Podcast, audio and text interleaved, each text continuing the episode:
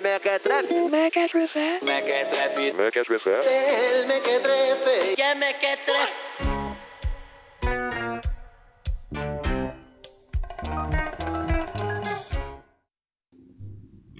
Sejam muito bem-vindos ao terceiro episódio do Mequetrefe. E nessa quarentena eu me ponho em locais em que eu absolutamente não fui chamado para falar de coisas significativamente banais.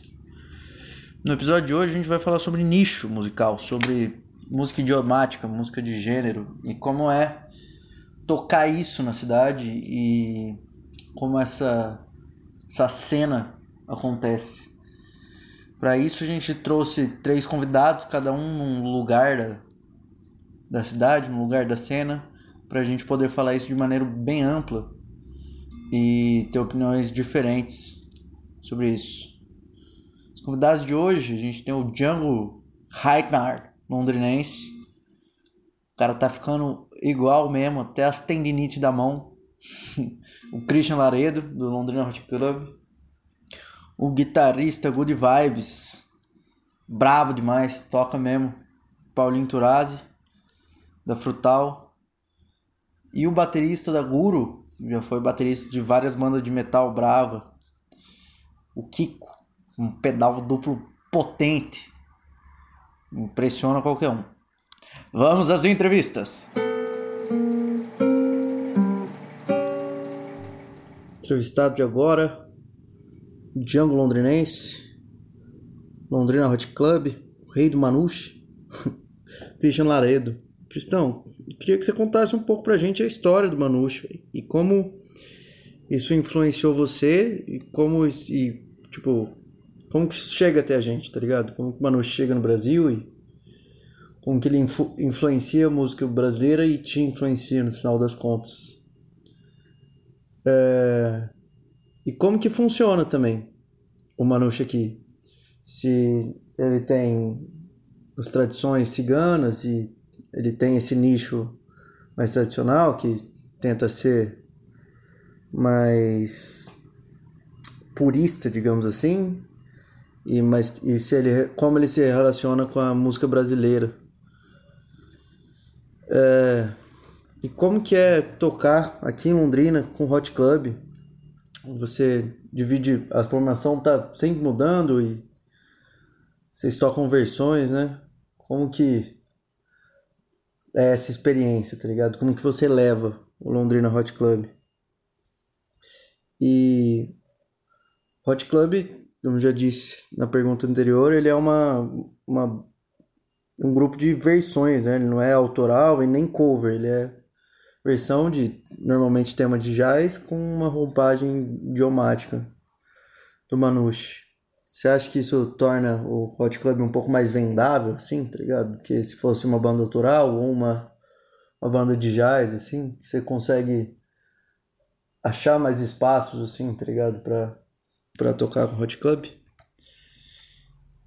E como que o Manouche interage com o idioma do jazz também. Como que isso acontece, essa interação de tocar tema de jazz em, em e como que isso acontece. E é isso.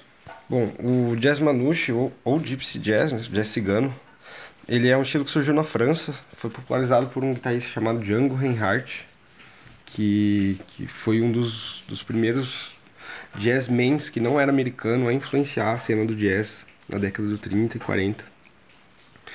E no Brasil ele eu, eu acho que ele demorou um pouquinho para chegar, mas ele já tinha alguns expoentes na Argentina, por exemplo, um guitarrista chamado Oscar Aleman, que tocou no, no quinteto de, do Hot Club de Paris com o Django, é, que é um argentino.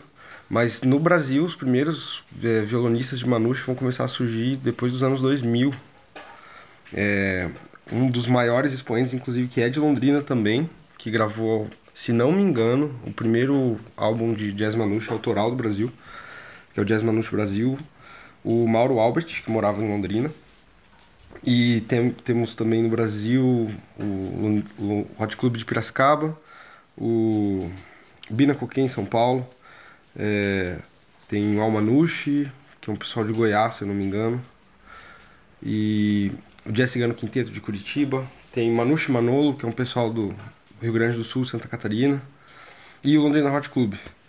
É, o, o Manouche, ele é uma música bem, bem tradicional, é, assim como o Choro, tem todas aquelas aquelas coisas que tem que fazer para chegar na sonoridade, tem que tem que ter um tipo de específico de palheta, tem que ter um tipo específico de corda para você poder atingir a sonoridade da, do, do estilo.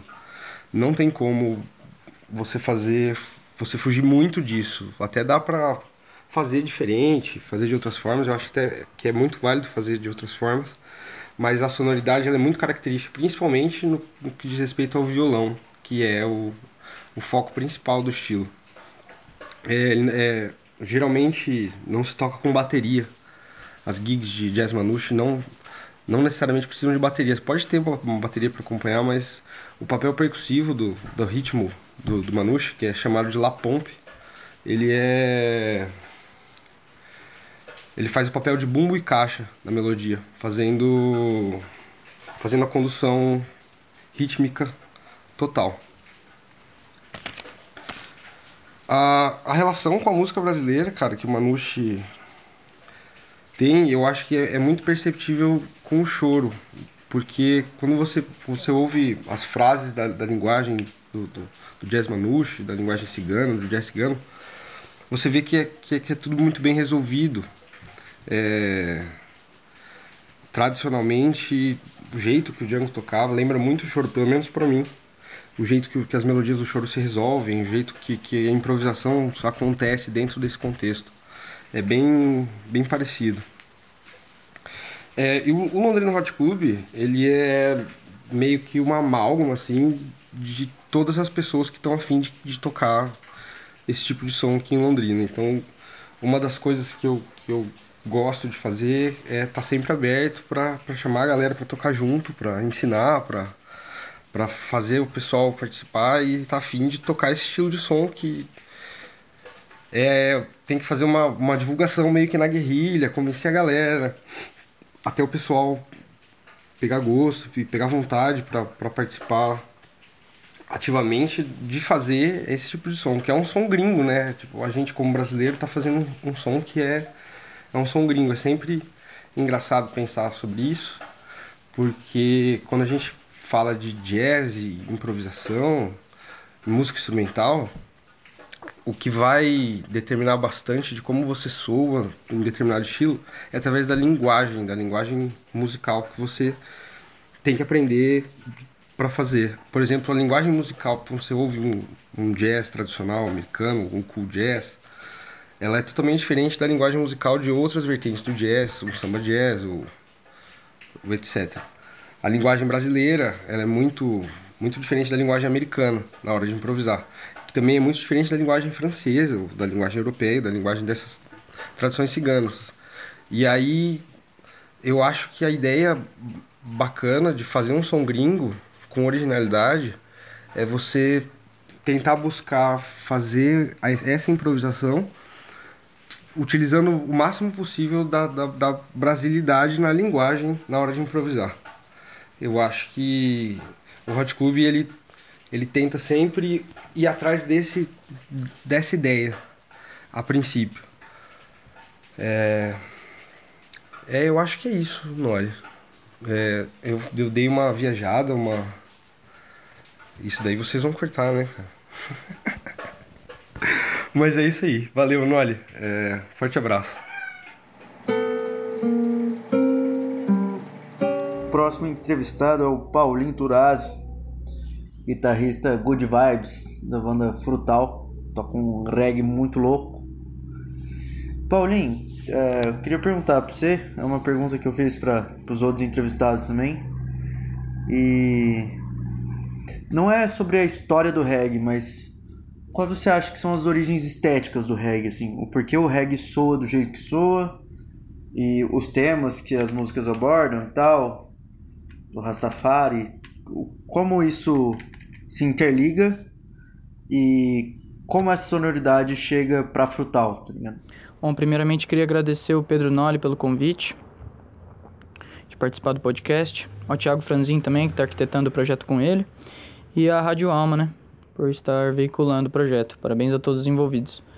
É, então, sobre as raízes estéticas do reggae, muito difícil afirmar, né? Com precisão, assim, da onde vem esse som. Mas sabemos que é uma grande mistura, né? Das, da música africana com a música do, ritualística dos povos originários da América Central, né? Dos povos indígenas. E do, do dos povos brancos também. É... Como manifestação musical do século XX, é uma grande mistura que permite que, que estéticas diferentes converjam, né? E é muito interessante isso. A gente vê isso em várias outras manifestações do século XX, né? Como o jazz, o blues também. Aliás, o reggae tem influência desses estilos também, né? De estilos vindos dos Estados Unidos, né? Por ondas de rádio que conseguiam ser captadas na Jamaica. Coisas desse tipo. E... E assim, é difícil dizer o que caracteriza o reggae, assim, mas tem algumas coisas, né? Por exemplo, enfatizar o tempo fraco da batida, né? A instrumentação bem clássica, que é uma instrumentação de banda, geralmente, né? Tendo influência também nos Estados Unidos nesse aspecto. Mas eu acho que ritmo é uma coisa muito intuitiva, né?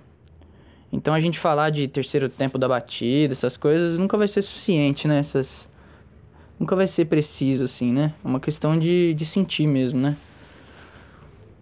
E, e o reggae nunca é igual, né? Como os outros estilos também. Uma pessoa que toca reggae não vai tocar reggae igual outra pessoa, né? É, a Frutal também, ela parece usar dessa mistura que é o reggae, dessa estética sonora, só que ela traz mais coisas para dentro da sonoridade. Ela traz outros idiomas, assim, tem umas frases meio doidas e tal. Isso é proposital, uma coisa que vocês fazem de propósito, ou é natural da banda, assim, vocês tipo é o que vocês ouvem, então logo isso se se ecoa, tá ligado? É... Aqui na região, aqui em Londrina, o reggae é um estilo popular, digamos assim, né? Tem, tem algumas bandas antigas aí na cidade, o Mamaquila, acho que é o maior exemplo. Mas tem uns que mistura com rap, que é o Cidade Verde, o Adonai. Só que a Frutal é bem diferente, né, dessa, dessa linha, assim. Você acha que o, o reggae é um gênero que acabou ficando estigmatizado para as pessoas, assim?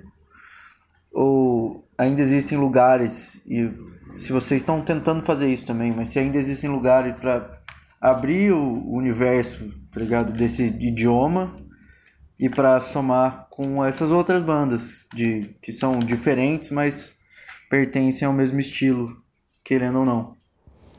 Os temas abordados nas canções é, variam bastante, né? Tem os temas da, do movimento Rastafari, né? Que às vezes tem até um, um cunho religioso envolvido, né? E, mas tem temas também como amor, né? Sexo e, e também tem um tema muito forte que é cantar o protesto, né? Cantar a desigualdade. Com esse tema eu me identifico muito, sabe? É, tanto que a minha contribuição para a banda é mais nesse sentido, assim, mas também no sentido mais poético, né?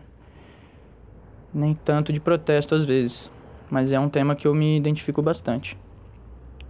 As menções a, a Rasta e a Já, assim, que tem nas, nas letras são menções do Luiz, assim, né? Que a gente interpreta com a banda. É, ele tem mais afeição com esse lado assim do reggae. Eu já procuro mais o lado do protesto e da poesia. É... Aliás, tem até como tem até a ver o jeito que o reggae chegou ao frutal, né? Que eu, eu inicialmente fiz o frutal assim para ser uma banda psicodélica, né? Que misturasse vários gêneros mesmo que não não, não tivesse como rotular, sabe? Mas com o passar do tempo, os integrantes foram se identificando bastante com o reggae e ele acabou virando carro-chefe, assim. Eu achei legal isso também. E tudo isso relaciona também com essa misturona que a gente fez na banda, né? Eu sempre ouvi bastante rock progressivo, fusion, heavy metal também. E algum, alguns desses estilos foram mais incorporados pela banda, de acordo com os integrantes, né? De acordo com o gosto de cada um. E outros foram menos, né? Então, mas sempre fiz questão de, de colocar essa, essa marca assim na banda, né? E acho que isso que faz o Frutal soar diferente das outras bandas de reggae também, que passaram por aqui, assim. Que são, às vezes, mais dentro do estilo reggae, ou relacionadas ao rap também, como Cidade Verde, que são bandas muito consagradas também, muito de muita qualidade.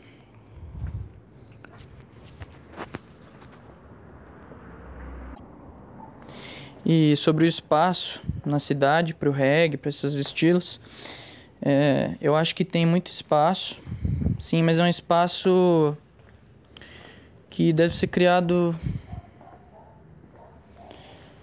independentemente. É, por exemplo, pubs e, e, e, bares grandes, assim, a gente sabe que é difícil o som autoral entrar, né?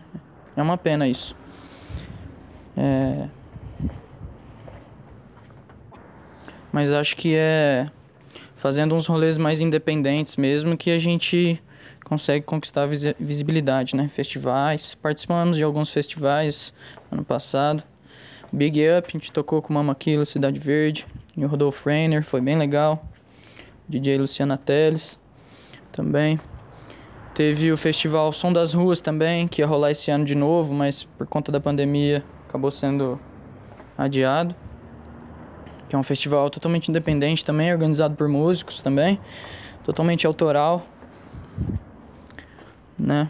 O Jeff do Chavando Ideias que organiza, que encabeça principalmente.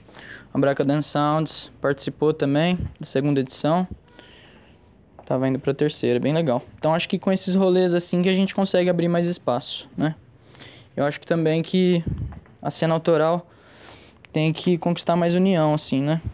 Independente do estilo, né? Que com certeza quando a gente fala de estilo a gente fala também de política, né? Mas acho que por todos serem músicos ali tentando conquistar espaço na cidade, vale a pena se unir. Uma característica que diferencia a Frutal também, além das, das melodias, das harmonias mais, mais complexas assim em relação ao que a gente encontra no reggae, é ter um saxofonista solo também, né? Difícil uma banda de reggae ter um sax solo, né? Geralmente ele fica em grupos de metais, né? Junto com um trompete ou trombone, né? Para dar corpo ao som, mas ali ele tem uma participação solo, acho bem interessante isso. E a gente procura criar contrapontos, né? Com o sax e a guitarra solo. Fica bem interessante. Umas frases de progressivo, né? Uns temas de jazz também. Inclusive, a gente tem muito pouco material divulgado, mas estamos querendo lançar uns sons aí. Produzidos. Uma produção caseira mesmo, né? Mais independente também. E muitos desses sons, assim, é, não dialogam com o reggae, assim, necessariamente, né? Então é uma banda que realmente explora vários vários âmbitos da música aí. É, e no meio musical, assim, tá ligado? No meio dos, dos cabeçudos, os gêneros, os idiomas, eles meio que são mal vistos, tá ligado? É, tipo, não é legal você tocar um idioma, porque isso inibe a sua expressão, tá ligado? Mas isso tem caído por terra, eu acho. No, não acho que isso tenha sido mais um, um jeito de ver as coisas e os idiomas estão se misturando e cada um tem se expressado através do idioma e também criando livremente, tá ligado? E como que é fazer, tipo, esse som que é idiomático, que é um gênero, tá ligado? Só que ela também é complexa. E se você acha que você, tipo, você e a, a Frutal e outras bandas estão ampliando a visão do que é um gênero, tá ligado? Do que é um idioma. Claro, você Claro, não devemos ficar presos em um, em um estilo só, né? Isso acaba realmente inibindo, você não pode negar, né, outras outros estilos. Não que você não possa, mas eu acho que é mais proveitoso a pessoa realmente saber dialogar com várias coisas, né? Nada se cria, tudo se transforma, né? Então, tudo que a gente ouve passa pelo nosso filtro, que é a nossa criatividade, né? A nossa subjetividade. E é transmitido através da nossa musicalidade, né? E assim, com essa banda, como as pessoas costumam dizer que o Frutal é uma banda de reggae, eu costumo de pensar assim que eu tô alargando as fronteiras, né, disso que se chama reggae. E me sinto feliz com essa expansão, né? Então acho que o Frutal, no final de contas, é, são pessoas muito diferentes dentro da mesma banda. Né, e que souberam ali dialogar e criar um espaço ali de, de, de convergência de várias influências diferentes que pudesse soar uma mistura louca. é isso aí. Muito obrigado a todos. O próximo entrevistado é o Kiko, da Guru. Já tocou em outras bandas cabulosas de metal aí, baterista. E Kiko, eu queria primeiro saber da onde vem a origem estética do metal, tá ligado? Falar sobre essas coisas, essa, essa temática. Desgraça, destruição. tipo, como que esse, esse tema chegou até a música e você acha que isso acabou virando uma coisa que é, é essas influências existem dentro do próprio nicho ou elas são referências de fora, de filmes, de quadrinhos, de livros, tá ligado? de outras formas de arte. Como você acha que surgiu a, essa referência estética, essa forma estética do metal? Ei, Pedro, beleza ou não? Cara, sem dúvida o rolê já começa lá no Black Sabbath, né? Falando de droga, falando de guerra, né, cara? Tanto com um som mais agressivo, assim, pra época, como a temática também, né? Querendo chocar. O... E, e, e, em seguida o negócio você vê que foi piorando, né? Aí começo ali dos anos 80, ali você já tem o, o Venom, o Slayer já com um negócio mais podrão ainda, né? Já querendo chocar mais ainda visualmente, né? Lírico, na parte lírica, no, no som, tudo, né, cara?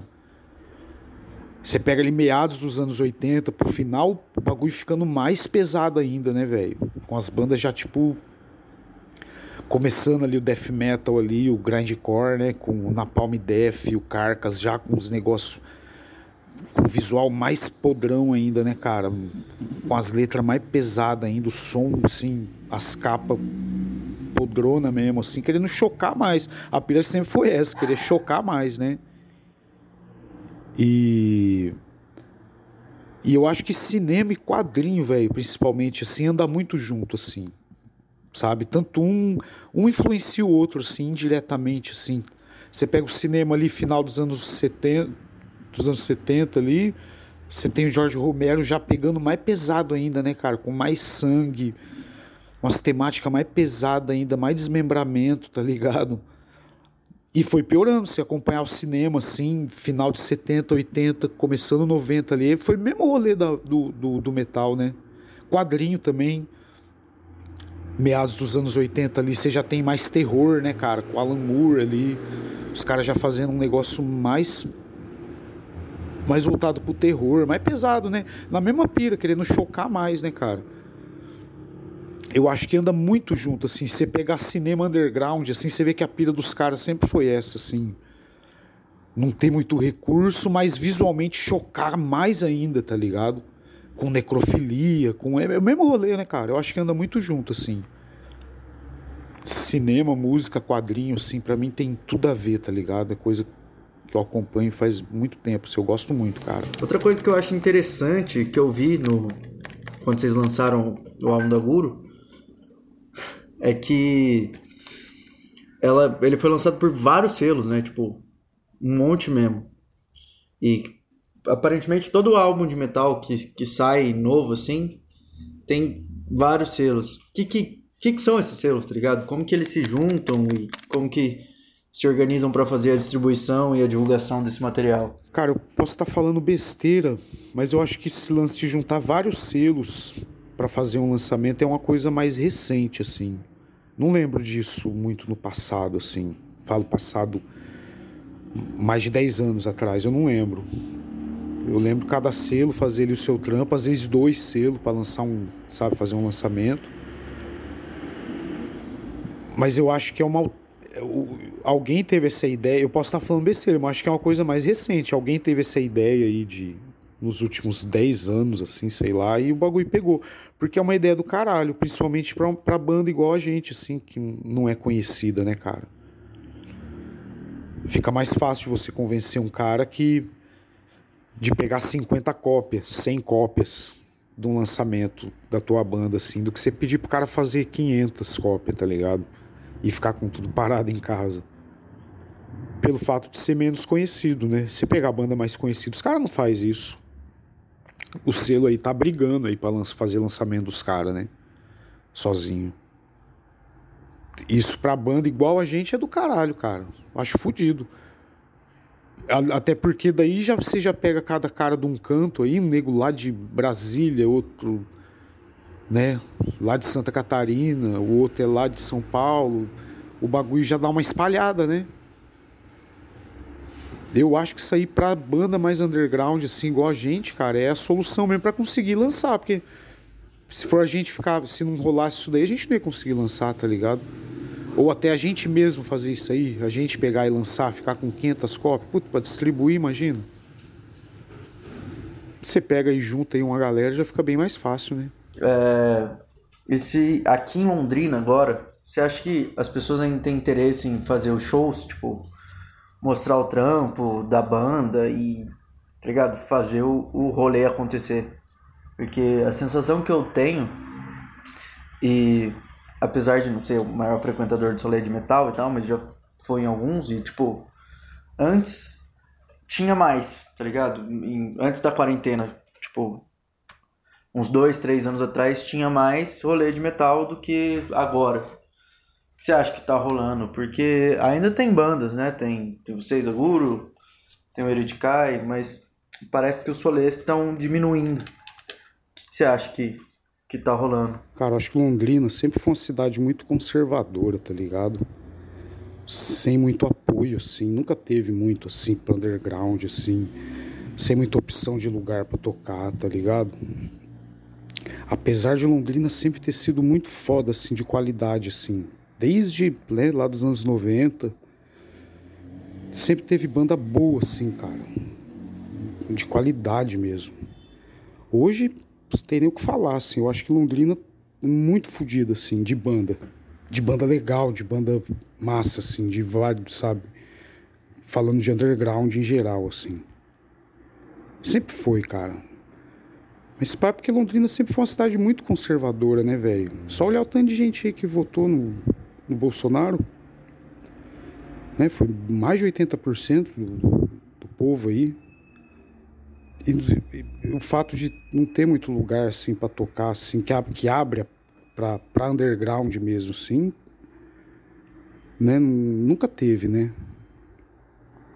E e os últimos anos aí de estar tá ruim deve ter a ver com isso aí, né, cara? De ser esse merda desse Bolsonaro que tá aí, deve dar até, dar até depressão, tá ligado? Não sei dizer muito bem assim, não, mas eu acho que é isso aí. Mas Londrina é muito foda de banda. E nunca vai assim parar, né, cara? Nunca vai. Vamos esperar que melhora, né? É, você morou no Japão, né? Isso deve ter sido muito doido, especialmente nessa parte de, de viver música no Japão, tá ligado? Porque, obviamente, é muito diferente daqui, assim. É, o que que, que que tinha de diferente, tá ligado? No Japão e o que, que tinha de similar da, da cena daqui? É, no Japão também tem esses selos de split, isso é uma característica do gênero, tá ligado? E você tinha mais incentivo, assim, pra tocar, seja do público, seja dos bares, seja do estado, sei lá, tá ligado? Se existia alguma, algum incentivo para pro rolê continuar acontecendo. Putz, cara, não tem nem que falar, cara. Japão é outro mundo mesmo, é foda. E olha que eu fui para lá muito tempo atrás. Fui para lá bem novo, 2001, mais ou menos. E voltei em 2005, 2006, eu acho, mais ou menos. E, cara, é desde as bandas, assim, cara, ser muito foda. Muito, assim, sabe? Porque você pegava os caras assim, tipo, cara, não é cara que tinha, né, tipo, tinha banda como, vamos dizer, tipo um hobby, né? O cara tinha o trampo dele e fim de si, nem tocava direto, né? Porque death metal, grindcore, assim, pancadaria, né, cara? Os caras tocavam, sei lá, cinco, seis, sete, sete vezes por ano aí, vamos falar, tocava muito, tá ligado? Mas você ia ver as bandas, era fodida, cara. Os caras tocavam pra caralho, sabe? Um negócio assim. Pra mim foi um choque, assim, sabe? Tipo, muito foda, muito profissional, assim. Desde as bandas, muito, muito foda mesmo. Não tem banda ruim, assim, tá ligado? Tudo nível profissional mesmo, assim. E, e os lugares também, cara. Tipo, toda cidade grande ali tinha, sei lá, três, quatro, cinco pub. No pub você entrava assim, cabia 50 pessoas, lotado assim, tá ligado? Só que o som fudido, mano. Equipamento assim de som fudido, sabe? Cabeçote de guitarra, marcha, bateria, tudo microfone foda, bateria amarra, cabeçote de baixo, sabe? Eu nunca tinha visto isso na minha vida, cara. Tudo assim. Hoje a gente aqui tá num nível assim, né? Mesmo que seja evento pequeno, se você quiser, se tiver vontade, você faz. Mas na época, cara, aquilo para mim foi chegava no lugar para tocar, o cara te dava mapa de palco, mapa de iluminação, o que, que você queria usar. Tinha prato, mano. Tinha prato da Zildjian já na batera para você usar. Tá ligado? É outro mundo, cara. Os caras gravavam em áudio, gravavam em vídeo, show, se você quisesse, qualidade fodida, assim, todos os pubs. Tô falando de todos, não era um ou outro. Qualquer pub que você entrava lá, velho, era desse jeito. Em Tóquio, assim, era uma infinidade, sabe? Uma vez a gente saiu pra tocar lá o Derange de Insane e começou lá, né? Gente tocou, tipo, assim, três lugares, assim, só em Tóquio, tá ligado? Na capital, assim. Três pub foda, assim. Porra, cara, é, é, muito diferente. E acho que rola, assim. Tinha, na cidade que eu morava, tinha uma prefeitura. A prefeitura tinha um estúdio. Tipo, uma escola de música e um estúdio, assim, com um monte de sala, velho. Que era baratinho para ensaiar, sabe? Porque era da prefeitura é, é, muito diferente, cara. Isso que assim, que eu voltei já faz quase 15 anos que eu voltei de lá. E hoje deve estar tá mais fodido ainda, né, velho? E, e, eu acompanho ainda, assim. Tem, tem, tem bastante contato ainda com a galera daquela época, é os mesmos caras ainda. Que faz as coisas assim. Então você vê que é o mesmo. Lá é foda, cara. Lá é. Puta, é massa pra caralho, velho. Tem maior vontade de voltar pra lá se pá, não para morar, só para dar um rolê mesmo, porque lá é foda. Quando eu, quando eu cheguei lá, meu primeiro mês assim que eu tava lá, meu primeiro salário, eu já comprei uma bateria de treino da Pri, um pedal duplo, sabe, baqueta e um gravador digital multipista, tá ligado? É, é foda, assim. E acho que rola, assim. Eu lembro desse estúdio aí que tinha lá, que era da prefeitura. E deve ter outros tipos de incentivo. Fora isso, né, cara? Que tem pub, assim, de monte, assim, com estrutura foda pra show, assim, tá ligado? Muito foda, assim. E a última coisa é. Como que é tocar uma música de gênero mesmo, assim, tá ligado? De nicho. Você toca pra um certo, certo tipo de pessoa, mas é, o metal tem se misturado bastante, né? E pegado influências de, de outros gêneros. E. Você acha isso bom? Você acha isso ruim? Como que tem sido? Cara, eu, acompanho esse lance aí de underground aí, metal aí, desde os anos 90. Eu posso falar pra você que era uma merda, velho. Eu sempre achei uma bosta as divisão, assim, tá ligado? Era muito dividido, cara. Sabe, se você era headbanger, você não podia colar com punk, que não podia colar com black metal, que não podia colar, sabe? Era, nossa, mano, era ridículo, assim. De rolar treta, sabe? Nego se encontrar e sair no braço. Um querendo matar o outro, velho. Você não tá ligado. Era ridículo. Eu, eu já achava ridículo naquela época, assim, sabe? Achava nada a ver, assim, cara. Nada a ver.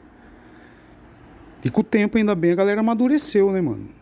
E hoje, assim, é do caralho, tá ligado? Imagina a gente ter uma banda de grindcore. Quantas pessoas em Londrina que, que, que tem que só gosta de grindcore? Eu conheço, sei lá, meia dúzia, tá ligado? Quando a gente toca, assim, que é um show massa, assim, com uma galera, é, vai todo mundo, né, mano?